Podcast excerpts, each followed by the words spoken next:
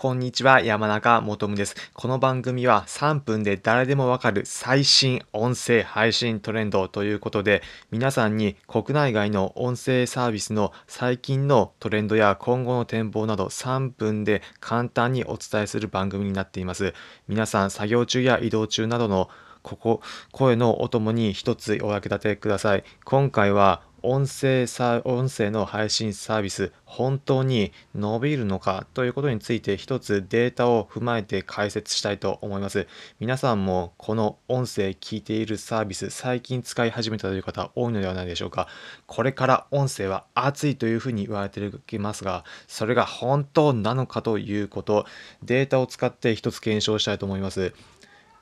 音声の配信が伸びる理由の一つとして国内以外にも国外で特にアメリカや中国で音声が盛り上がっているから日本でも今後盛り上がるんじゃないかと言われているケースがあるかと思います。一つデータとして、えー、IAB というところ何かというと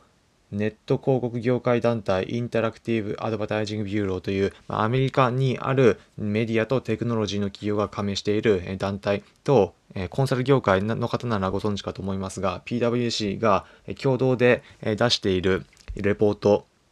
に、アメリカのオーディオ産業の広告収入のどのように増加しているかっていうのがデータとして一つ出しているものがあります。2018年度年間でオーディオの広告収入アメリカの市場です。年間で2424億円という市場規模だというふうに算定されています。それが1年後の2019年は2988億円。年間にして約21%の増加があったというふうに算定されています。アメリカでこの音声オーディオ広告の市場が21%増加しているという現状があるんです。日本に関係あるのかというふうに思う方もいるかもしれません。例えば皆さん日本でも流行っている最近のサービス一つ思い浮かべてください。特に一つ例としては YouTube 考えられる方も多いんじゃないでしょうか。YouTube も最近では多くの方が使う機会増えていて認知度で言えば大抵の方が知っているというようなサービスになっているかと思います。この YouTube ももともとアメリカで流行っていったものが日本で流行ってきたという流れですし、他にもこの自粛期間の中で家の中で Netflix など見る方も多いんじゃなかったでしょうか。Netflix もアメリカのサービスで日本に入ってきたという流れでした。この映像市場の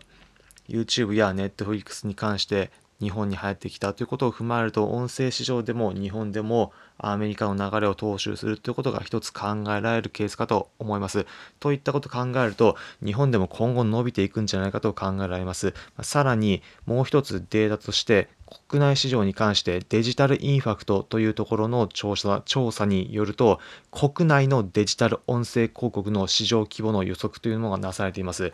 2019年が7億円だったものが2020年は16億円に増加していて今年2021年はそれが50億円に増加するというふうに見込まれているそうです。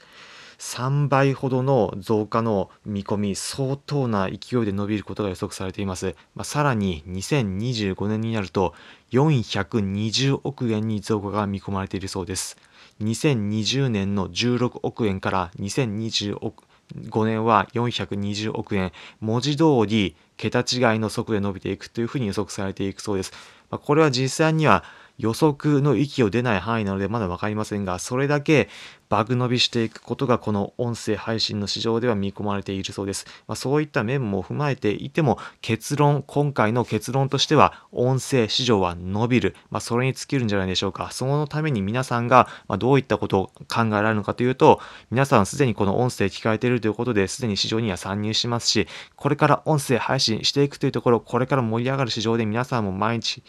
音声の配信続けられること、これがこの熱い音声市場に乗っかる一つのやり方かと思います。今回はまとめとして、